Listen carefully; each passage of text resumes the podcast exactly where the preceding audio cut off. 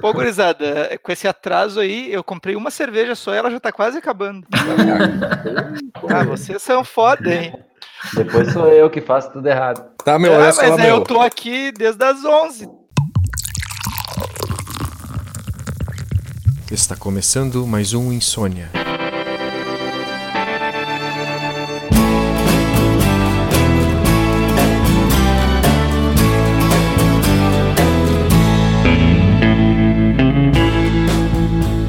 Olá novamente a todos e a todas. Vamos dar início ao segundo episódio do Insônia, sempre com os palpitantes da nossa mesa redonda virtual. Senhor Denis Correia. Eita! Senhor Marcos Schulz. Alô! Senhor Guilherme Galvão. Fala galera! E eu, o ilustríssimo mediador dessa turminha, Alessandro Gintzel. A gente gostaria de fazer alguns agradecimentos uh, específico para Marjorie e para o Matheus, que comentaram o nosso podcast lá no YouTube. Inclusive, agradecer ao Matheus pela correção lá, que eu, eu errei a data do início do E-Farsas. Muito obrigado pela correção. Né? O E-Farsas começou em 2002, não 2012. Eu me confundi com as datas. Valeu, Matheus. E também agradecer aqueles que comentaram e compartilharam o podcast por meio da nossa página de Facebook. E se porventura chegou alguém do nada aqui agora e não escutou o primeiro, pode ir lá conferir o nosso primeiro episódio sobre fake news. E inclusive também aproveitar para agradecer aquelas pessoas que fizeram uh, comentários do Facebook e convidar que mais pessoas possam contribuir, né? A nossa ideia é fazer uma conversa bem aberta. Eu queria lembrar também que aconteceu um episódio, no mínimo curioso também, essa semana. Um usuário de Facebook que eu, eu não conheço, vou manter o nome dele anônimo. Ele compartilhou nosso podcast que fazia referência às fake news e que tinha uma linguagem bem característica de fake news, justamente para ironizar o programa, que uma piada sobre nós mesmos. E ele compartilhou pedindo que as pessoas averiguassem a nossa relação com a Folha, porque ele caiu um pouco na nossa piada, na nossa ironia, na nossa linguagem fake news e acreditou que ele estava realmente revelando uma verdade escondida, e foi muito curioso. Nós tivemos a oportunidade depois de conversar. Eu pedi para ele apagar a postagem e no que eu gostaria de agradecer muito a compreensão dele, ele apagou, se desculpou, disse que ele também não gosta de fake news e que a gente tem que tomar esses cuidados. Então, no final das contas, apesar de haver muitas divergências, foi muito legal saber que as pessoas estão atentas e o nosso podcast está chamando atenção para essas coisas. Valeu aí, cara. Tamo junto. E Fique bem. Junto, é. Não, só para aproveitar e esclarecer que a Folha, no caso, é a Folha de São Paulo, porque curiosamente lançou uma matéria também sobre fake news, ah, um escândalo envolvendo empresas que propagavam fake news pagas, né? Elas, elas cobravam para espalhar fake news, milhares e aliás, milhões de fake news. E nosso programa falava sobre isso. Então, quem não escutou, Vá lá, pode escutar que não dói nada. não dói nada. E, e, a gente jamais vai revelar os nossos contatos dentro da Folha de São Paulo, tá? Com certeza, é segredo. É, é, eu só tenho que descobrir como que ele sabia que eu era cagão. Isso aí. Eu ainda... Essa parte tem que ver se não vai editar. É, eu não sei como que ele descobriu aí, se ele tem fornecedores de é. privados ou coisa assim, mas ele realmente sabia desse detalhe aí da minha vida aí.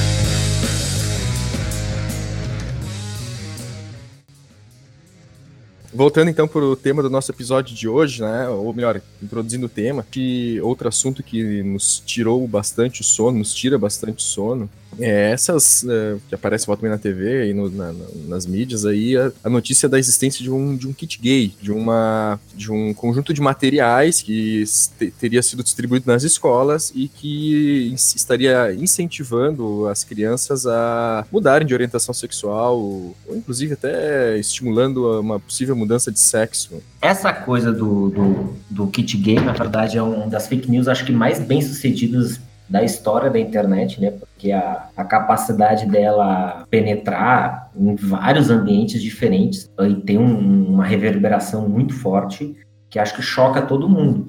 E como o Guilherme já falou também no programa anterior, que acho que todo mundo tem que, que escutar para poder acompanhar, é uma fake news que mistura elementos de verdade com mentira. Ela pega um, um projeto que, enfim, é um projeto, ele nunca foi aplicado, ele sequer foi discutido a fundo, sequer foi apresentado para as escolas brasileiras. Ele não foi distribuído, não foi apresentado diretamente às escolas, ele foi discutido por grupos de educadores, sim, mas sim. na elaboração, né, e, na, e na verificação dele se era um bom projeto ou não, ele foi isso ele foi discutido. Só que ele não passou como projeto lá nas votações do Congresso. E ele chegou a ser produzido também, não foi? Foi, foi sim, produzido. Sim. Ele foi produzido, mas foi cancelado. O caráter de fake news dele é justamente isso, como se já estivesse ocorrendo nas escolas um projeto com esse tema. O nome, o nome da fake news foi a, acabou ficando como o kit gay, o famigerado kit gay nas escolas, associado muito a um falso conceito intelectual, acadêmico de ideologia de gênero, que a gente vai discutir aqui. Mas o uhum. ponto é esse, mal existiu um projeto chamado Escola Sem Homofobia, e se criou essa fake news em torno dele, do kit gay, mas lembrando e reforçando, ele nunca foi aplicado nas escolas. E eu acho que cabe agora a gente discutir então o que é esse projeto, o que, que ele propunha, né, para tentar entender por que, que ele foi rejeitado dessa forma, por que, que criou-se essa esse pânico moral assim. Eu tenho uma sugestão, eu gostaria de que a gente discutisse essa questão não utilizando o termo kit gay. Eu até gostaria de ouvir a opinião de você sobre isso, mas o nome do projeto é Escola Sem Exato. Homofobia que é uma coisa maravilhosa, necessária, eu acho que muito justa. O projeto ele previa a distribuição de material escrito e uh, audiovisual, então havia vídeos também. E esse esse material era chamado de kit educativo. Então, para mim, se a gente usar o termo kit gay, a gente está usando a nomenclatura dos leigos, dos mal intencionados. Kit gay é a fake news, exatamente. O kit gay é fake é, news. Exatamente. Pessoal, é. vamos partir disso então. Vamos partir disso. Quando a gente fala em kit gay, a gente está falando da fake news. A gente está falando da, dessa confusão toda. Isso, ok. Tá. Quando nós falamos do kit, é o kit educativo. Isso que existe, nunca foi aplicado, mas enfim, você pode ler, uh, ver os vídeos e você pode analisar os seus acertos, seus erros, mas a partir do momento que a gente começa a entrar na nomenclatura kit gay, a gente já está falando daí do fake news, a gente já está falando de uma coisa que é a distorção da parte real e a sua transformação na notícia fake, mentirosa, para manipular você aí, cidadão. Inclusive, nós vamos deixar links, né, para quem depois quiser consultar os mesmos materiais que nós consultamos aqui para debater. A gente vai deixar lá na descrição, no, no YouTube, lá na página, no, no Facebook. E assim, uh, vocês sabem por que, que surgiu essa nomenclatura para fake news de kit gay? Fala aí, eu não sei. Conta aí. Porque no próprio projeto Escola Sem Homofobia, ele é chamado. A parte que seria distribuída para os alunos é chamada de kit educativo. Sim. Sim. Então, né, uhum. essas pessoas conserva ultraconservadoras e preconceituosas chamaram esse kit educativo de kit gay. E a partir daí, né, eles elaboraram toda essa história e essa fake news em volta de um kit educativo para as crianças. Acho que de repente eu, eu fiz uma pesquisa sobre esse projeto, eu posso começar a falar dele de repente, então, né? Vai lá, posso vai lá, Guilherme. Começar, a entender né, o que, que é o Escola Sem Homofobia. Assim, eu vou fazer um panorama rápido, assim, e a gente pode debater daí sobre isso. Uh, em 2004, o governo federal lançou um projeto chamado Brasil Sem Homofobia. Ele foi lançado em conversa com a sociedade civil, né? Um, um governo federal conversando com a sociedade civil, principalmente com, com o movimento social LGBT. Ele visava uh, discutir sobre leis, como inserir as pessoas né, do movimento LGBT dentro da sociedade de uma maneira mais saudável, sem preconceitos. Por exemplo, né, eles não têm alguns direitos, né, como casar e tal. Então, isso, esse plano, esse projeto do governo federal era para discutir essas coisas. E dentre esse, as coisas que que deveriam ser discutidas nesse plano do governo, o quinto item era sobre educação educação a respeito do movimento LGBT. Então é aí que surge o Escola Sem Homofobia, que foi um,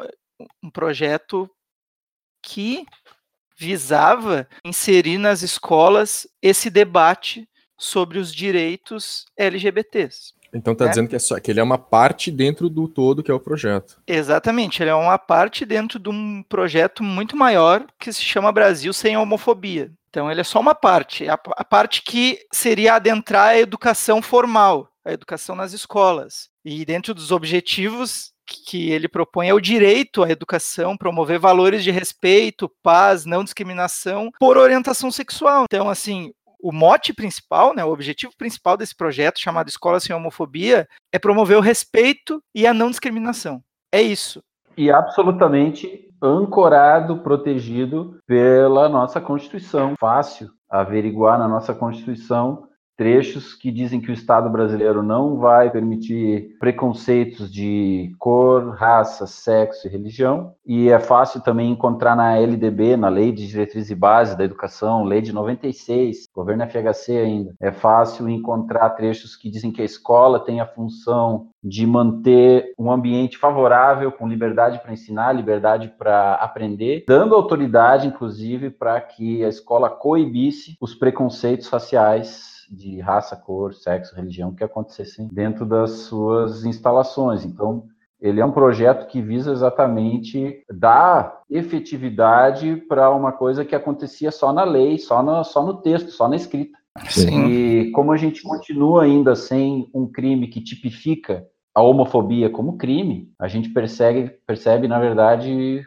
o quão atrasados nós estamos, porque essa, esses trechos da Constituição e da LDB continuam letra morta até hoje, 2018. Sim. Inclusive, esse projeto né, do Escola Sem Homofobia, como tu bem está falando da Constituição, né, Marco? Ele se orienta pelos princípios que estão na Constituição, ele se orienta pelos princípios de igualdade, respeito à diversidade, de equidade e de laicidade do Estado. Ou seja, o fato do Estado ser laico permite que a gente discuta coisas que não deveriam entrar no, no âmbito moral religioso de cada um. Isso é, claro, é, é, é um problema, isso é pepino, né? Como dizia um, um, professor nosso na faculdade, é, isso é pepino, porque as pessoas no Brasil elas são muito religiosas e tal, mas o Estado é laico ainda, né, gente? Então, assim, promover a igualdade entre todos, independente da religião de cada um, é papel do Estado, né? Sim. E esse projeto visava isso. Né? E Guilherme, tu quer entrar, explicar um pouco melhor o, o que, que é o material em si, na prática? Então, falou que tem alguns vídeos, né? Antes, antes de entrar, porque assim eu fico agora pensando como um ouvinte, como um ouvinte, por exemplo, religioso que, que deve se perguntar, tá, mas isso é isso é papel da família ensinar respeito, diversidade sim, sim. e tal. Por que, que isso tem que ir para a escola? O projeto ele explica por que, que isso tem que ir para a escola. Na página 8 diz que a promoção do respeito deve ser promovido na escola referente a vários há várias esferas de preconceito e tal, inclusive ele cita o preconceito racial, mas que aí a diferença fundamental entre os outros tipos de preconceito, como o racial e o preconceito contra a comunidade LGBT, é que enquanto a vítima de racismo, por exemplo, é acolhida e confortada pela família, a vítima de homofobia, com raras exceções, não encontra em sua própria casa a compreensão e apoio necessários para o seu conforto. Ou seja, é isso existem pesquisas né, que mostram que a rejeição na família dentro das pessoas LGBT é muito grande. Então a família não vai, em sua grande maioria, cumprir esse papel. Por isso que ele deve ser feito pela escola. E a minha posição pessoal em relação a do porquê na escola e não na família é que, por mais bem intencionado que as famílias sejam, educação sexual e respeito a LGBT, é, isso não é tratado no âmbito familiar. E outra, educação sexual ela deve ser feita na escola porque tem muita família que abusa dos próprios filhos e sobrinhos. Então isso não vai ser combatido diretamente dentro da família. Por mais que tem gente que defenda que o Estado não deve se intrometer na vida das pessoas, eu acho que isso é um, é um papel fundamental de tu ter educação na escola. A gente já viu notícias aí de que crianças reportaram que foram abusadas em casa depois de aula sobre educação sexual na escola. Isso, esse é um ponto que eu gostaria de tocar, Guilherme. Como educador, né, sou professora de séries finais, ensino fundamental. A pergunta que eu deixo aqui para quem está porventura escutando é: para quem vocês acham que as crianças e os jovens buscam auxílio quando acontece coisas como o abuso dentro do âmbito familiar? Porque a maioria dos abusos é dentro da esfera particular ali, né, familiar ou amigos próximos, né, a maioria ali. Essas, essas jovens, essas crianças, elas vêm falar com os professores. Então, se tu tira, se tu tirar isso da, da, da escola, é, é desamparar esse jovem. E aí entra numa contradição. As pessoas que estão assim tão preocupadas com tratar desse assunto em sala, porque porventura que a criança fosse precocemente exposta à sexualidade, né? Por exemplo, iniciaria sua sexualidade muito, muito cedo, ou porventura trocaria de, de orientação sexual, ou coisas desse tipo. Elas estão, de, de uma forma, na minha, obviamente errada, elas estão preocupadas com, a, com as crianças, porém essa preocupação pode gerar, na verdade, problemas para as crianças, né? Esse desamparo. A escola ela ampara. E há um debate sobre isso, qual é a função da escola, né? Depois a gente pode entrar sobre isso. E só para dizer assim, ó, eh, deve, devem ter muitos professores que, que nos escutam por causa dos nossos amigos próximos aí, né? E obviamente, cara, vocês já devem ter percebido esse saudosismo que existe dentro das escolas, né? Os professores mais velhos, né? Lembrando aí, como a escola era bom antigamente, porque era mais ordeira, né? E tudo mais. E essa é a questão que é, a escola hoje ela é, uma, ela é um lugar diverso, ela, ela, se, ela se preocupa em acolher as pessoas e manter elas na escola. A escola, essa antiga que eles adoraram, que esses professores gostam, ela era uma escola que essencialmente excluía. Então, se o cara, porventura, sofria homofobia na escola e não gostava de ir na escola, ele não ia na escola e deu. Era um problema menos para a escola, entendeu? É, e agora, esse projeto, ele vem nessa tentativa de acolher, de manter, de evitar, inclusive, a evasão escolar.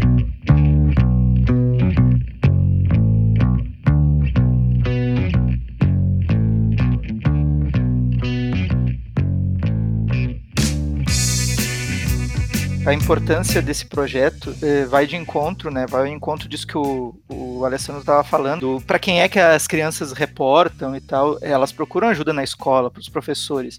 E nem todo professor está preparado para lidar com isso. Porque esse Escola Sem Homofobia, esse material, tem uma parte dele, a maior parte dele, que é um caderno, ele é composto por um kit e um caderno. O kit seria sobre atividades e coisas para alguns boletins para distribuir para os alunos e atividades para serem coordenadas por professores. E o caderno, ele é especificamente para os educadores e para a comunidade escolar, não para os alunos. E ali eles, eles ensinam, é, é ensinado, tem, tem um conteúdo muito grande sobre como lidar com essas situações, como se debater esse tipo de situação em sala de aula. E maior parte do material é para os professores. E justamente esse material também trabalha uma coisa fundamental que é uh, não expor a fragilidade fragilidade do aluno, como saber identificar essas coisas de uma forma que o aluno está passando por um momento difícil da vida dele e por muitas dúvidas sobre sua sexualidade, uh, o professor tem que, tem que ter o cuidado de não expor justamente uh, o aluno nesse momento de maior fragilidade e saber acolher da, da forma que a escola possa cumprir o seu papel. E o que eu queria fazer, né, um adendo, é justamente sobre esse papel social da escola pública, principalmente a pública agora, né? E que o alvo principal, vamos dizer assim, dessa fake news, as pessoas que mais se deixaram levar e que mais se convenceram uh, da possibilidade de haver um kit gay nas escolas que ensinam as crianças a serem gays, uh, as pessoas que mais acreditaram nisso, elas são pessoas que, em geral, vão muito pouco nas escolas, conhecem muito pouco dos dos trabalhos, dos serviços, dos papéis, da ajuda que as escolas públicas oferecem. Uh, hoje, escolas públicas municipais de pequenos bairros são verdadeiros centros sociais. A criança que apanha do pai, ela passa o dia lá. Uh, a criança que sofre abuso, ela passa o dia lá. A criança que teve que se mudar porque parentes dela tinham dívida com o tráfico e tiveram que fugir da noite para o dia para não serem mortos por traficantes uh, eles são acolhidos lá. Então, a, a, primeira refeição de muitas das crianças acontece lá. Então, esse papel de grande centro acolhedor uh, que as escolas cumprem, não era assim no tempo que as pessoas de 50, 60 anos viveram a escola. Eles viveram uma outra escola, eles talvez ainda achem que a escola brasileira hoje é aquilo que eles viveram lá naquela época, quando, inclusive, nem era obrigatório o ensino médio. Só durante o governo FHC, já para o fim, que ele consegui, conseguimos colocar no Brasil 95% das crianças nas escolas, né? Então, era uma escola pequena, né? Era uma escola para pouca gente, né? Exato. Então aí não surgem todos os dilemas, as dificuldades de uma sociedade com tantas diferenças e, e tantas injustiças. Então a escola de hoje ela absorve funções, ela compartilha com a família funções e ela está sobrecarregada e ela ainda vem a sofrer mais esse ataque. Então, Eu convido aí as pessoas que acreditam realmente que o kit gay existe, que foi aplicado, que o kit gay está fazendo pessoas ficarem gays na escola. Eu convido essas pessoas a visitarem as, as escolas, conversarem com seus professores, irem às reuniões, uh, folhearem os livros dos seus filhos, discutirem com, com eles o que eles estão aprendendo, porque a, a, o que salta aos olhos, assim, o que é gritante realmente, é que parece que eles estão falando de uma escola de uma realidade paralela. Não parece que eles estão falando da escola onde a gente trabalha. Marcos, para acrescentar aí, já pegando carona na tua fala, é, eu acho que é importante a gente distinguir os dois tipos de, de pessoas que acreditam nessa fake news que eu percebi. É, existe um tipo de pessoa que acredita que existe um kit gay e que ele foi distribuído nas escolas, e existe aquela pessoa que acredita que o kit gay foi barrado, que assim, tá, ele não foi distribuído, mas não foi porque ele foi barrado, que daí eles estão se referindo, na verdade, a esse projeto Escola Sem Homofobia. Eles acreditam que esse projeto era o kit gay, que era para incentivar as pessoas, as crianças a serem gays uh, na escola e que ele foi barrado. Então, assim, eu vou botar, eu vou descrever então aqui para ajudar essas, esse segundo tipo de pessoa, principalmente. Qual é o objetivo fundamental desse trabalho, né, desse Escola Sem Homofobia? O objetivo fundamental dele é desenvolver a capacidade crítica dos jovens, e olha, presta atenção no que eu estou falando, dos jovens, não das crianças, tá? Que é importante. Dos jovens sobre as posturas que eles que eles uhum. têm na escola e que transgridem o artigo 5 do Estatuto da Criança e do Adolescente. Nenhuma criança ou adolescente será objeto de qualquer forma de negligência, discriminação, exploração, violência, uhum. crueldade e opressão, punido na forma de lei qualquer atentado por ação ou omissão aos seus direitos fundamentais.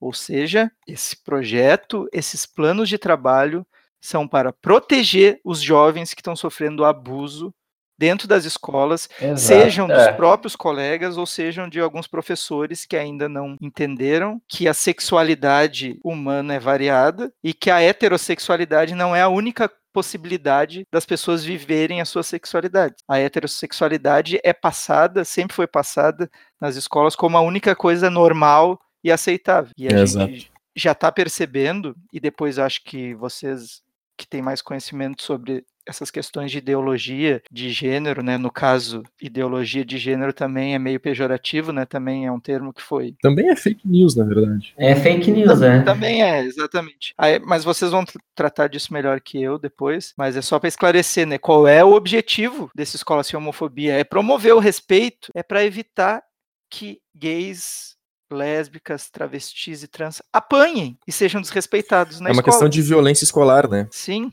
como professor, eu pude perceber como uh, esse preconceito imbricado na nossa escola, né, enraizado nas relações sociais brasileiras, esse preconceito ele tira o aluno gay da, da sala de aula muito mais vezes por, por bobagens, ele coloca olhos em todos os corredores, em todos os cantos sobre o aluno gay, ele se sente então observado, e isso afeta muito seu aprendizado.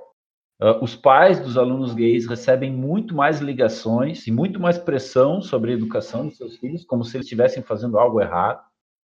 Uh, os relacionamentos que os alunos gays desenvolvem dentro da escola, uh, com amiguinhos, com coleguinhas, quando eles começam a se gostar e andar juntos, eles eh, não são relacionamentos livres de forma alguma, enquanto os heterossexuais passam batido como se nada fosse.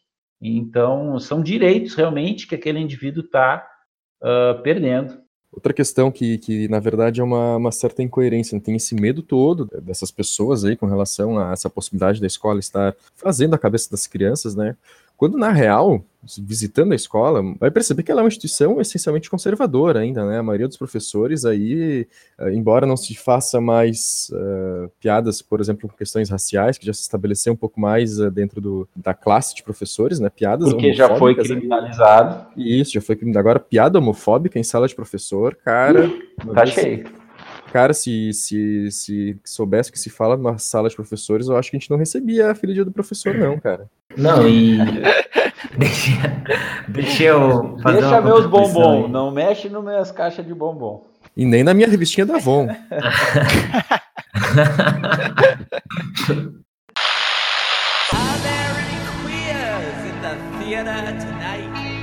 Get them up against the wall.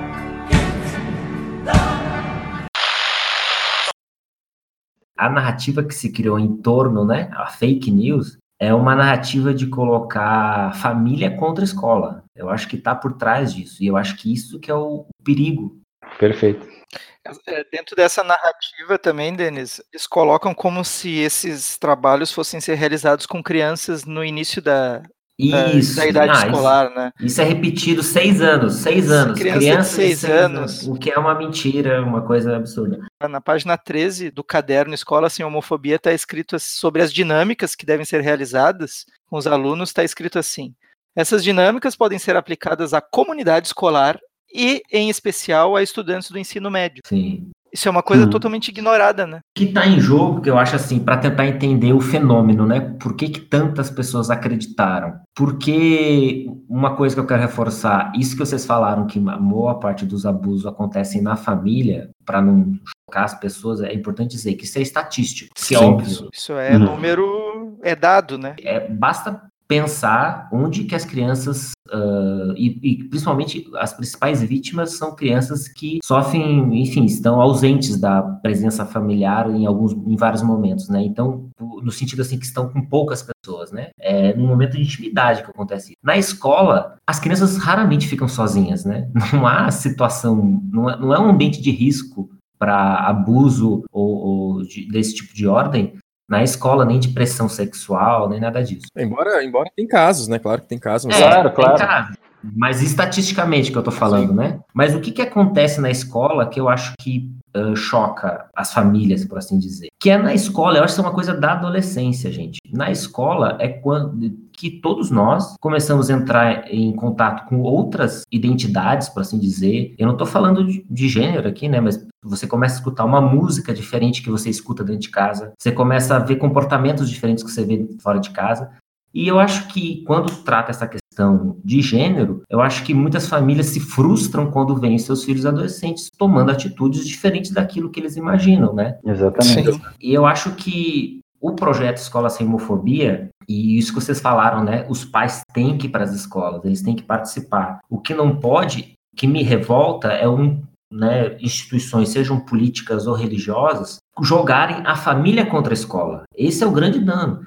Porque eu tenho certeza que se você fazer um- uma campanha de profissionais voltados para essa área, de conscientização sobre homofobia, convidar os pais para as escolas, os professores, e discutir, ó, isso aqui, ó, nós queremos combater a violência, nós não queremos que criança, que um menino seja humilhado ou apanhe porque brincou com uma boneca, sabe? Esse tipo de situação, que acho que é o que está implicado ali no, no Escola Sem Homofobia, Sim. eu tenho certeza que a maior parte, tirando alguns mais né, revoltados, vão concordar e vão dizer: nossa, isso é uma coisa boa, a escola está fazendo um bom papel aqui. Isso. Inclusive, Claro. inclusive é um, um- uma da, dos objetivos, né, do, desse Escola Sem Homofobia é trazer a comunidade escolar, os pais, para dentro da escola e trabalhar esses assuntos junto com os Isso. alunos. Não é, Exatamente. não é nada específico. Quer dizer, tem algumas coisas que são específicas para os alunos, óbvio, isso é um material que é- era para ser tratado na escola, mas tem coisas, e aqui no próprio projeto diz que é para ser passado ah, tanto as dinâmicas quanto até os audiovisuais para a comunidade escolar Sim. também. Isso. Pais, mães. Pais, os professores, todos os professores, porque nem todos eh, o projeto queria atrair as pessoas, os pais e a comunidade escolar para dentro da escola de volta, E gerar o debate, gerar discussão. Justamente. gerar o debate. Enquanto, como o Denis está dizendo, que o- o- as pessoas que ficaram contra o projeto estão tentando afastar a comunidade escolar da escola. Eu acredito que a escola vai ser um tema que a gente vai abordar em vários episódios aqui do podcast, porque, enfim, uma das, das questões é a, escola ela é hoje o, algo muito importante por- também por ser o centro de uma disputa. Né? Existem, existem projetos diferentes de sociedade. Tem um projeto mais progressista, porque é por lutar, por ampliar as liberdades, para inclusive ah, estabelecer né, a própria democracia, né? a democracia que não é imposição da vontade da maioria, mas exatamente isso, a representatividade de todos, as minorias terem, uh, serem resguardadas, também terem voz, também terem poder de, de decisão. E, o, por outro lado, tem esses projetos conservadores, né, que, normalmente ligados a questões religiosas, uh, que, que, percebem essas mudanças que vêm acontecendo na sociedade e refletidas na escola, percebem como, como coisas negativas que devem ser barradas, né. Sim. E aí fica a pergunta, né, para que que serve, para que que serve a escola? Esse é o debate que está rolando hoje, que é tipo, é isso, a escola serve para afirmar a Constituição, a LDB, ela serve para o exercício da cidadania, ela serve para o combate à intolerância, às injustiças, desigualdades, preconceito, ou ela tem que ser uma educação técnica, que, a escola tem que ser para aprender ler, escrever, aprender inglês, para trabalhar. E essas questões todas elas estão atrapalhando, porque vai atrapalhar depois, né? Para conseguir emprego, isso aí não presta.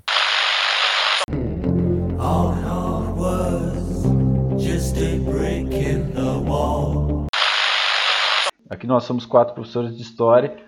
Se você vai uh, estudar qualquer país, em qualquer época em que houve uma mudança de regime, uma reorganização social ou, ou um golpe político, você vai ver que imediatamente se impôs sempre uma reforma da educação, da escola.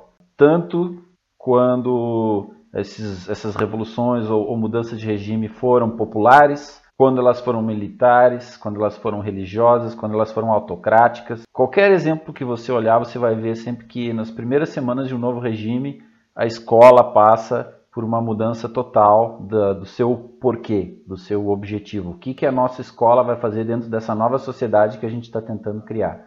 E a escola está no olho do furacão hoje mesmo, justamente por causa disso. Né? O que nós estamos discutindo realmente é se nós vamos tentar continuar fingindo que a gente vai respeitar a Constituição de 88 ou se a gente vai retroceder o país para um momento em que ela ainda não existia e tentar começar de novo de uma forma autoritária.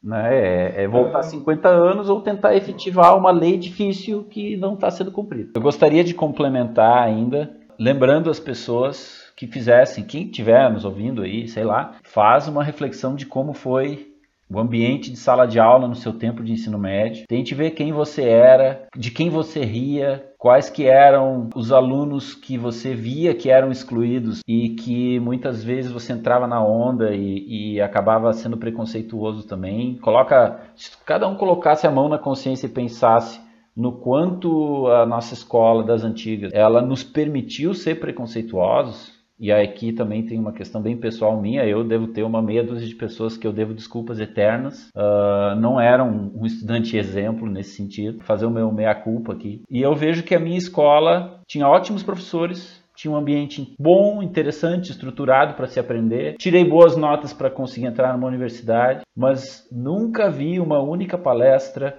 eu não tive um único professor que me interrompeu quando eu fazia piadas uh, homofóbicas. Eu não tive o, a experiência de sentir que a estrutura escolar estava tentando me mostrar que aquilo era errado de alguma forma. Pelo contrário, eu colhi silêncio em todas ou as aprovação, vezes que, né? que eu lembro. É, ou até aprovação, né? Às vezes partia do professor a piada. Então, assim, se a gente pensar na nossa relação pessoal, daí nossa, nossa memória, nós vamos ver claramente que uh, a escola sem homofobia teria sido um projeto que nos ajudaria muito, nos teria ajudado a ter mais amigos, a ter uma visão mais aberta de mundo, a entender coisas que às vezes são uh, difíceis e problemáticas para um adulto, que é, por exemplo, ser pai e ter medo que o filho seja gay. Isso é uma coisa difícil, isso é uma coisa que muitas pessoas eu tenho essa, essa, essa angústia. Ah, será que o meu filho vai ser? E eu acho não posso que deixar a escola. Deixa só, então só incluir exatamente paranoia, isso, né? porque é nesse medo. Lembra que a gente está falando sobre fake news e sentimento? É nesse medo que bate, sabe? Porque se tu chega para um pai e fala lá na escola, o teu isso. filho vai aprender a ser gay.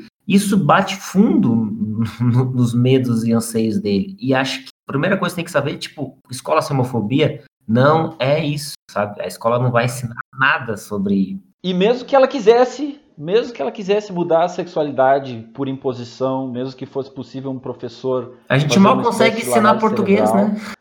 É, exato, ainda assim seria um, pro, um, um, projeto fadado ao fracasso. E acho que é aí que atua o grande medo e faz a fake news dar tão certo para tanta gente.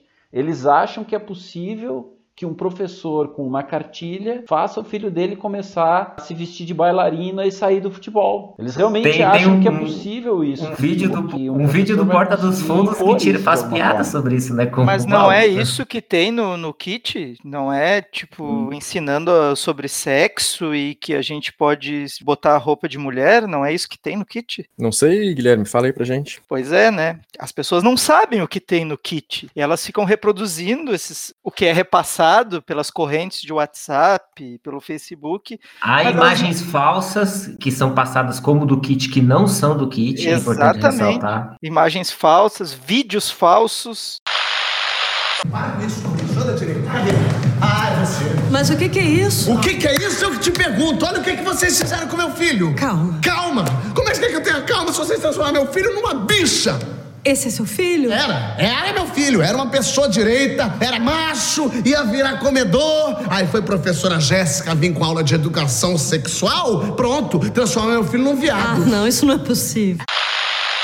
Então, assim, eu vou retomar aqui no que compõe esse kit eh, educacional para as pessoas que estão nos ouvindo, que não sabem o que, que tem nele, ter uma ideia. Bom, o, eh, o kit é composto por um caderno que é direcionado aos professores, não aos alunos, com várias eh, sugestões de atividades e textos ensinando sobre o que é homofobia, o que são o que é o gênero, né, identidade de gênero e tal. Isso é des- destinado aos professores. Também tem uma série de seis boletins que eu vi esses seis boletins. Cada boletim tem uma página com um textinho muito curto e uma imagem e três áudios, áudios visuais. Na verdade, são cinco áudios visuais. É que o kit coloca um, três deles como se fosse dentro de um só mas na verdade são três, é porque são três bem curtos e dois mais longos. Então, assim, e esses, todos esses, esses materiais que são destinados principalmente a jovens alunos e principalmente do ensino médio, não crianças, isso tem que ficar bem claro, eles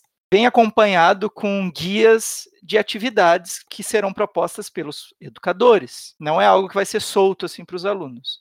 Esses boletins, por exemplo, eles, eles contam historinhas que fazem os alunos re refletir sobre uh, machismo, identidade de gênero e homofobia, principalmente. O bullying, bullying a respeito dessas coisas, né? Assim, por, o, por exemplo, o segundo boletim, eu não vou descrever todos eles em detalhes, porque isso demandaria muito tempo. Mas o segundo boletim, por exemplo, é sobre está falando sobre o primeiro astronauta, o Yuri Gagarin, né, a ver a Terra lá do espaço e como ela era é, azul lá do espaço, e daí ele volta e vê que a Terra, a Terra daí no sentido literal, né, a areia no chão é marrom, como é, existe essa diferença, e daí ele se emociona. E daí o aluno que está ouvindo a história questiona, é, dentro da historinha, né, ah, mas isso ficou mencionado só por um punhado de terra, mas ele é meio, vai dizer que ele é gay. E daí é para desmistificar essa história de que se a pessoa é sensível, ela é gay, e, e, se ela for gay também não faz diferença nenhuma. Que diferença faria para o Yuri Gagarin se ele fosse gay ou não, né? Nenhuma.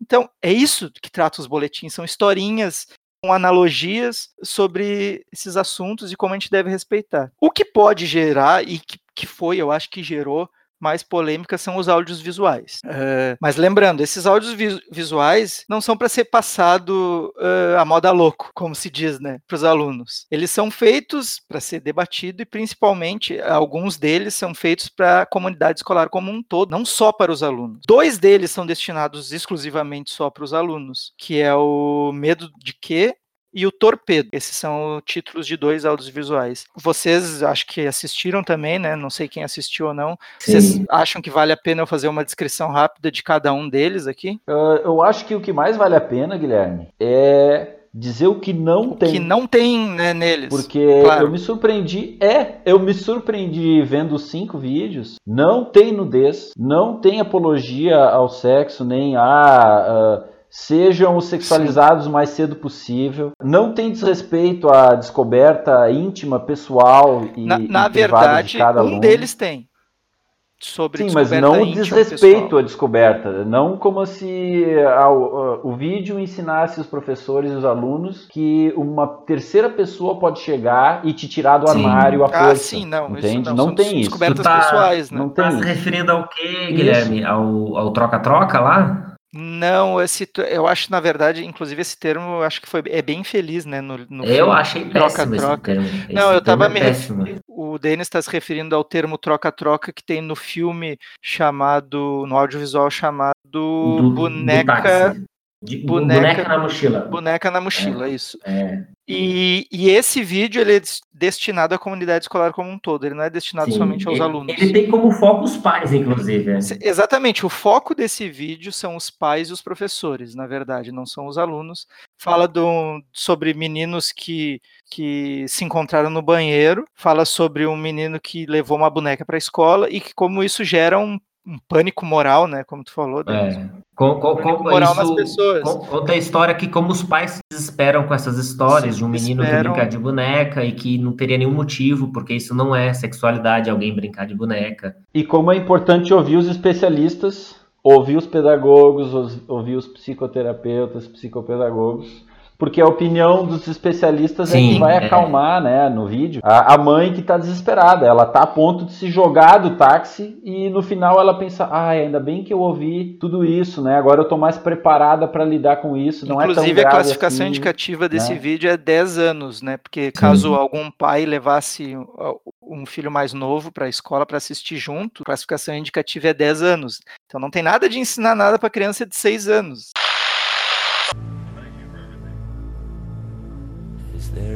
Anybody out there?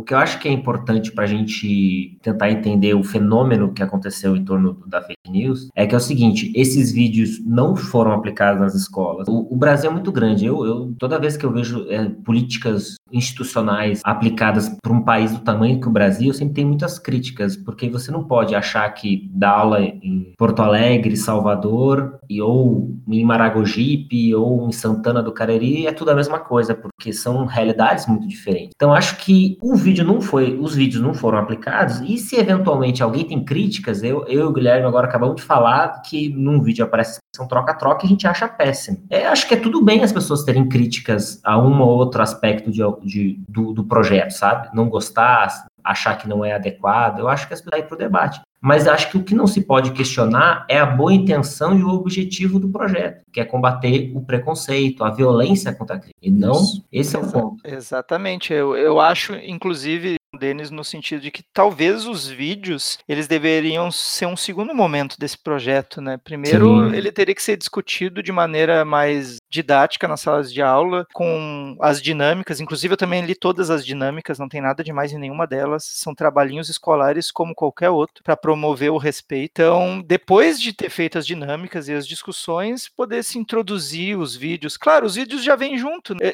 Sim. Nada disso foi posto em prática, né, para começo de conversa. É, exatamente. Mas, Guilherme, fato é que a fake news da, da- do kit gay, né, ela, te- ela foi muito, teve muito sucesso, né, teve impactos grandes na legislação brasileira. A gente vê que, por exemplo, lá quando, em 2014, por exemplo, saiu do Plano Nacional de Educação eh, o termo gênero, foi tirado.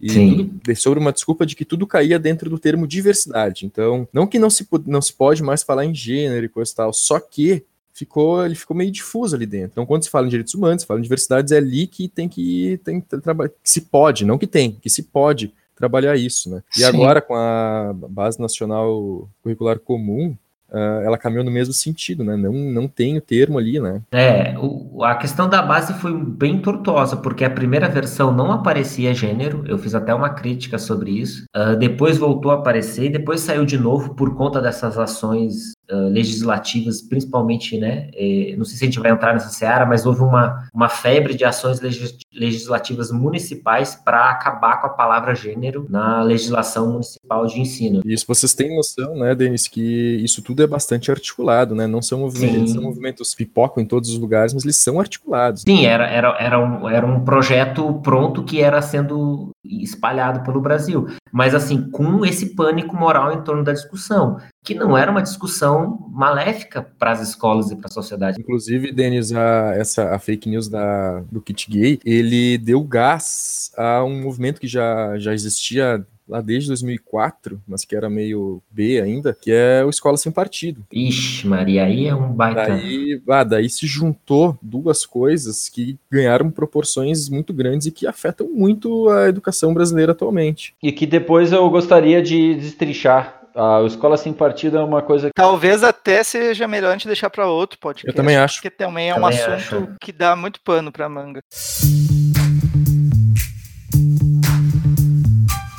Falando sobre gênero, a palavra gênero, é interessante que o caderno, a proposta aqui, chamado Escola Sem Homofobia, ele trata sobre questão de gênero, mas não é unicamente sobre questão de gênero relacionada à comunidade LGBT. Inclusive, ele trata sobre a questão de gênero uh, da forma mais básica que a gente já deveria ter tratado, que é sobre papel da mulher Sim. e papel do homem na sociedade. Isso é uma questão de gênero também, né? Gênero não é homossexualidade, as pessoas têm esse equívoco também. E a misoginia da escola. Mas o ataque ao gênero Inclusive, também é um ataque. machismo, né? Misoginia. Tá, tá, muito agregado porque ele, ele parte do mesmo personagem, que é o, o homem Uh, desesperado, em pânico ou revoltado uh, por ser questionado. Então, tem que deixar bem claro que quando a gente fala que questão de gênero, não é a famigerada ideologia de gênero, Sim. que é outra fake news poderosíssima. Fala mais sobre isso então, Alessandro.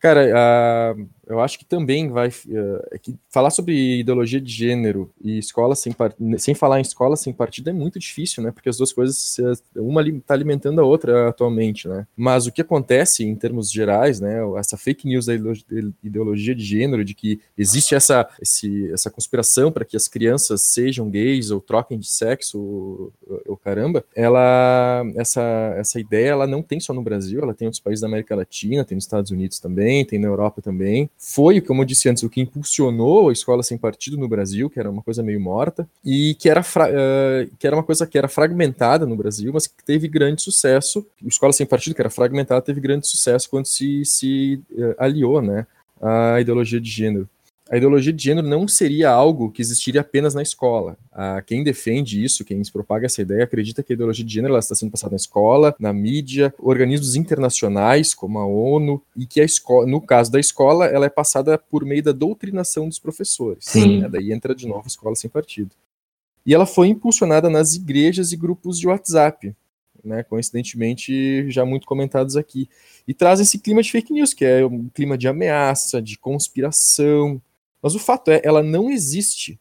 Na academia, principalmente, ela não existe. Ela não, não existe políticas públicas sobre ideologia de gênero. Nada disso uh, tem, tem base real. Né? Exatamente. Né? Eu gostaria até de dizer, eu esqueci, mas eu, quando eu estava pensando sobre esse tema e tal, e me preparando para falar, uh, nesse podcast, eu fiquei pensando uh, como que a gente se deixou, né, como comunidade científica legítima, como que a gente deixou que os leigos e que os mal intencionados e que a bancada religiosa cristã tenha pautado o debate usando os seus termos e não os termos adequados. Então, a gente fala em kit gay, que é um termo criado por eles. A gente fala em ideologia de gênero, criado por eles. A impressão que eu tenho é que esses termos Uh, eles são uma espécie de fantoche ou espantalho, ou, né? Espantalho ou a, a, é tipo uma pinhata, sabe aquela Sim. lá que os caras penduram e, e colocam uma venda e dão-lhe porrada? É isso, cara. Eu acho que o kit gay e a, e a ideologia de gênero são duas grandes pinhatas.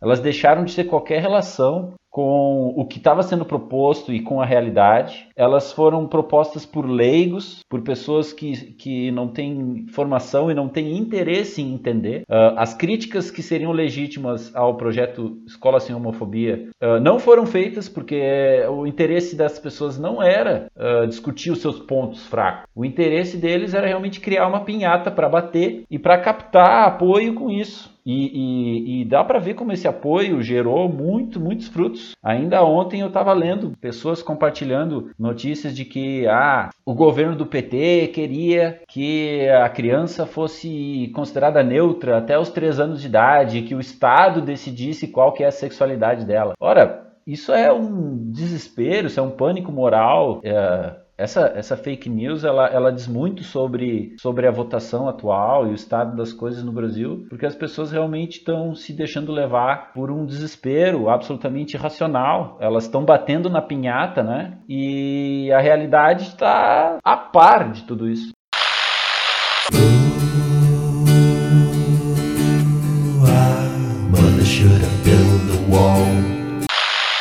Bom, então a gente entra em acordo aqui que a gente trata mais de ideologia de gênero escola sem partido num próximo podcast, porque são temas assim, né, que tem muitos desdobramentos, são muito importantes, muito impactantes, né, na, na história atual do Brasil, uh, embora sejam fake news, como a gente já comentou.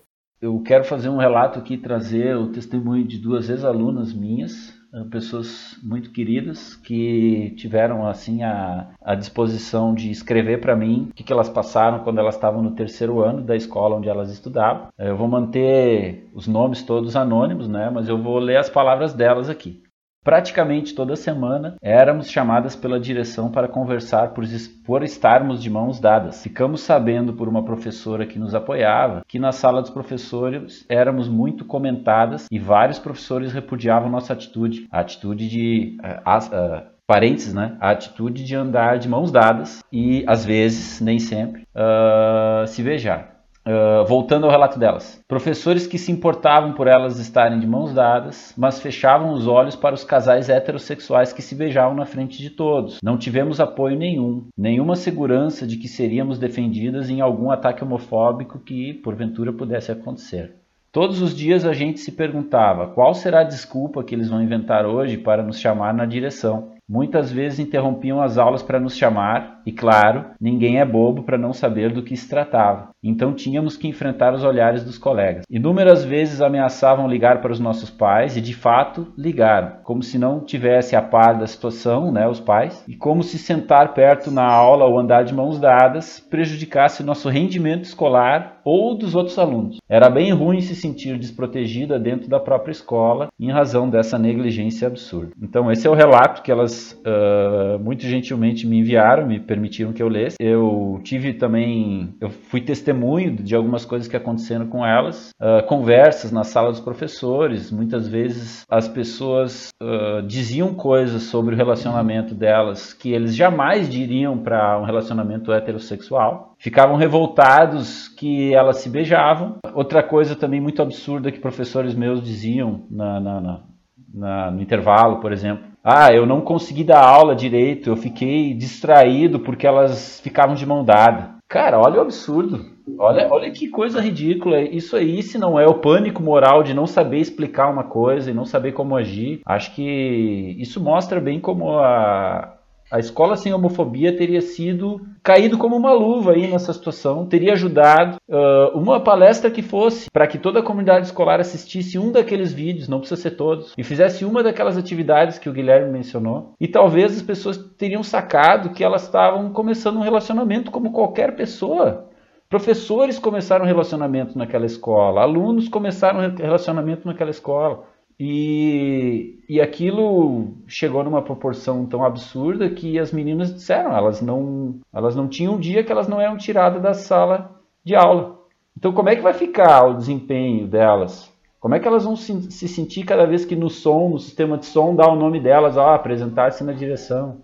Essa exposição nenhum casal heterossexual tem, e o apoio de professores teria sido fundamental, o apoio e não só simplesmente um tapinha nas costas. Eu acho que o apoio dos professores ali teria que ter sido realmente tomar uma decisão coletiva uh, de dizer nós reconhecemos o seu relacionamento, nós apoiamos o seu relacionamento e sempre que vocês se sentirem na necessidade de procurar alguém para conversar ou uma ajuda ou se vocês realmente se sentem inseguras aqui dentro, venham falar com a gente. Nós somos os profissionais dessa bodega aqui. A gente é que tem diploma para estar tá aqui fazendo o que a gente faz. E eu acho que os professores eles lavaram as mãos, eles rasgaram a LDB, rasgaram seus diplomas e foram negligentes. Então aí, sei lá, que sirva de, de, de, de exemplo ou de reflexão, porque esse relato delas não é uma coisa isolada. Isso eu tenho certeza. Eu tenho certeza que se a gente começasse agora aqui no nosso podcast a levantar casos parecidos, a gente ia ficar até 2020 aqui.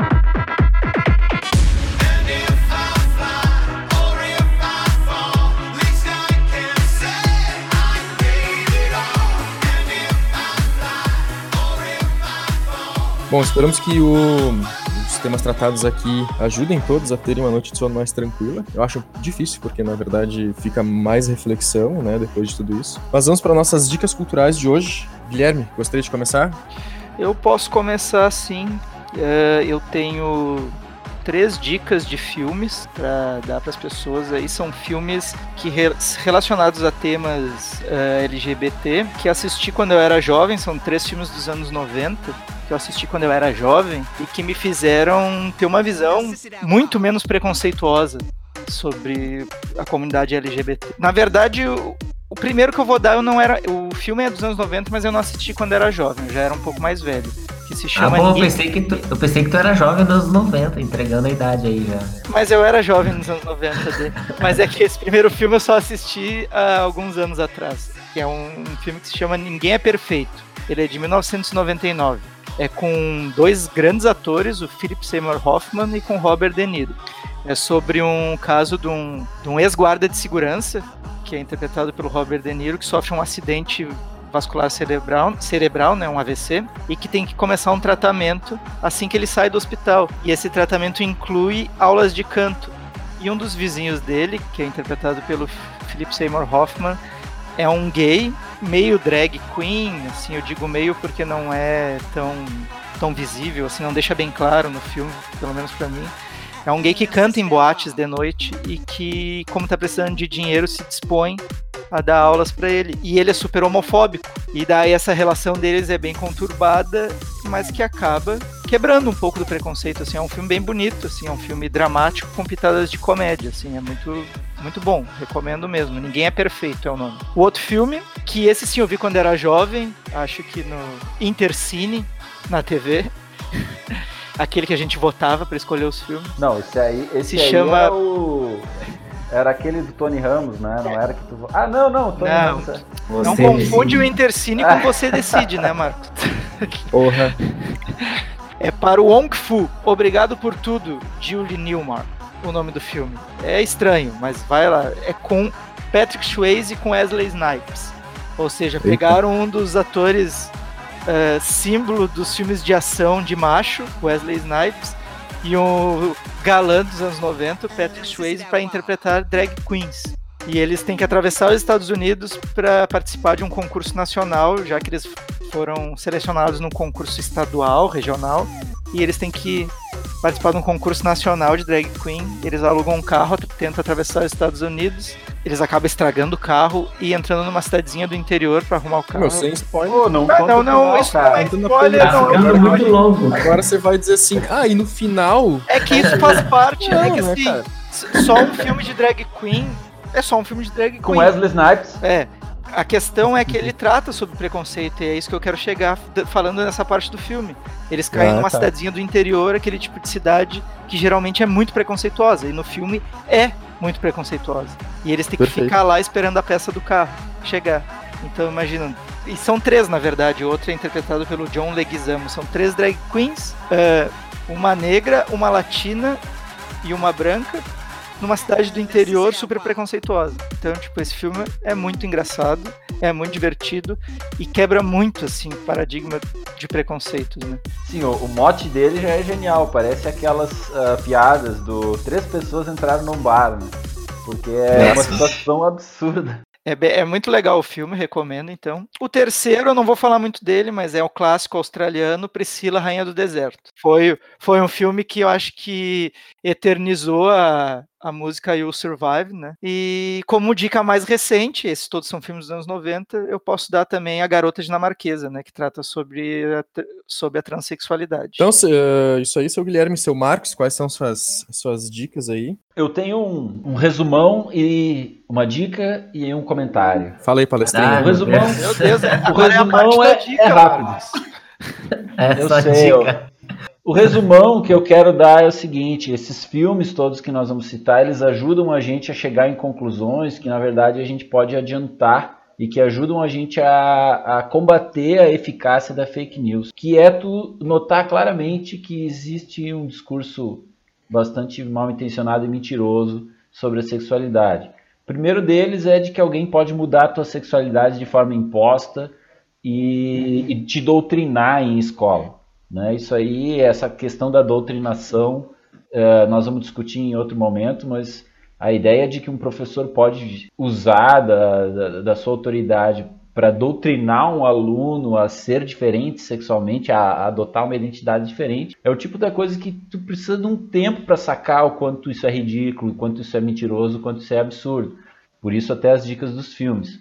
O filme que, que eu vou sugerir tem a ver com isso. É um filme que eu passei uma vez para os meus alunos nas aulas de sociologia e se chama Love is All You Need. É um filme de 2012 dos Estados Unidos. É um, é um curta-metragem, tem 20 minutos, está no YouTube.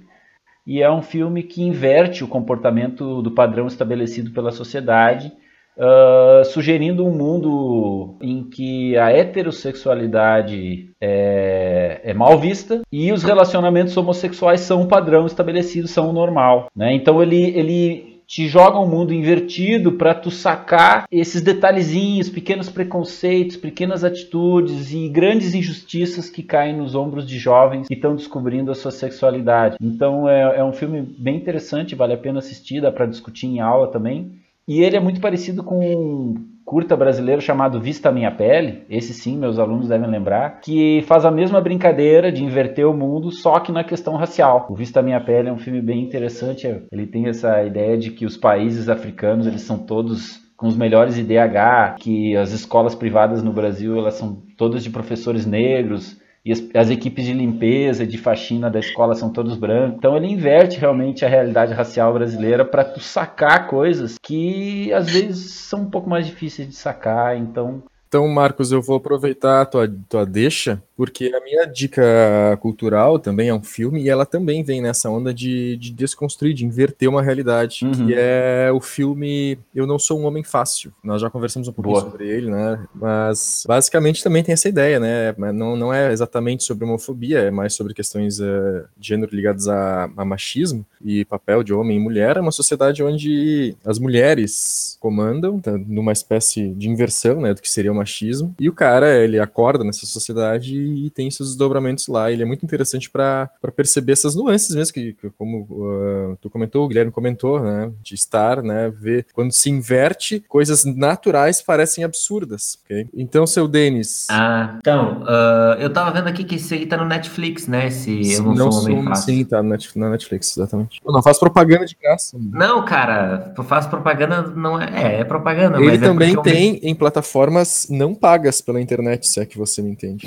ah, sim, ok. Não, que a minha dica também é Netflix, é um original Netflix, que é uma série, ela não é recomendada para crianças, é uma série animada, né, de, de comédia, chamada Big Mouth. Ah, sim. E ela é justamente sobre a descoberta da sexualidade na adolescência, só que com muito humor, humor bem escrachado. E obviamente por isso que no Netflix está indicado para maiores de 18 anos ou 16. Tenho bem certeza agora. Mas mesmo assim, ela é muito interessante, ela ensina muito, ela fala sobre como as pessoas podem se descobrir uh, na adolescência. Tem um, uma brincadeira muito ótima que, tipo, na adolescência uh, você é visitado pelo monstro dos hormônios. E o monstro Sim. dos hormônios é uma figura muito divertida. E mostra por que, que isso, tanta, nessa época de transformações. Eu acho que é isso, a gente lembrar, eu acho que quando nós que somos adultos, né, e os pais têm que lembrar que os seus filhos da, na adolescência estão passando por muitas transformações uma fase muito difícil, né? E sempre vai ter conflito. Eu não sei vocês, mas sempre há conflito com, com nessa fase da, da vida. E eu acho que o Big Mouth é interessante para pensar isso e também para pensar todas as questões que a gente veio discutindo aqui sobre sexualidade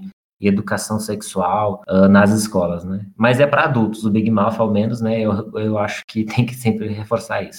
Encerramos nossos palpites por aqui, então, pessoal. Bom, vamos encerrando o programa. Eu sofri pressão aqui para que todos deem, deem seu recado final. Eu tenho muito medo disso, porque a pessoa aqui, o pessoal é muito prolixo. Mas vamos lá, recado final aí, dá um tchau aí, Guilherme. Bom, então espero que num futuro a gente possa chamar pessoas que protagonizam esses problemas para participar com a gente, né? Então, para vocês que estão ouvindo, um bom dia, boa tarde ou boa noite. E aí, Denis? Não, é só isso, tchau mesmo. E pra galera comentar aí no YouTube, falar, esse é um tema que, que eu acho que o pessoal pode dar a sua própria contribuição de forma talvez até mais autorizada que a gente em alguns casos. Então, é só aí comentar no YouTube ou nas outras nos outros canais que nós estamos postando aí esse trabalho. Valeu, tá, até mais. Senhor Marcos? Eu quero recomendar a todos que vão nas escolas, falem com os professores dos seus filhos e procurem ouvir a voz de especialistas que não fizeram todos os seus estudos, artigos e madrugadas uh, dentro, entregando trabalho de graça. Eles já passaram por tudo aquilo que você está passando, eles já se preocuparam e se questionaram sobre tudo que você está questionando, eles já superaram aquele medo que você está sentindo. Então, antes de espalhar uma fake news, dá um toque lá, né, na, na, numa pessoa, num especialista, num professor e veja o que, que ele pode te ajudar. Faça que nem, o, basicamente, que nem o ET Bilu. Qual a sua mensagem para a Terra, Bilu? Apenas que busque conhecimento.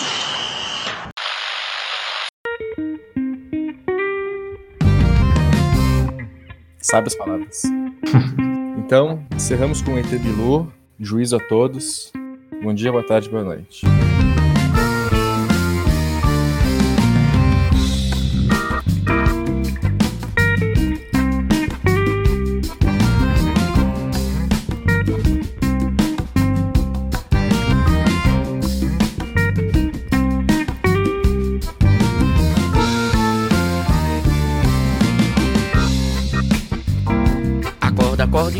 Eu tô sonhando. Sanfona tá tocando no salão. Menina bela vai me carregando. Chega, eu vou alto do chão. Um cheiro no cangote de vez em quando. Um shot tão macio e sem fim. Parece que tem asas esse anjo que dança abraçado a mim. Tenho um sonho bom, não pode dar a caminhana. A casa pode cair, que eu só escuto acordeon. Quando eu sonho com esse som e ainda danço com a menina, nem me chame pra acordar, que eu só escuto acordeon. Acorda, acordeon. Acordeon. Acorda, acordeon. Acorda, acordeon. Acorda, acordeon. Acorda, acordeon.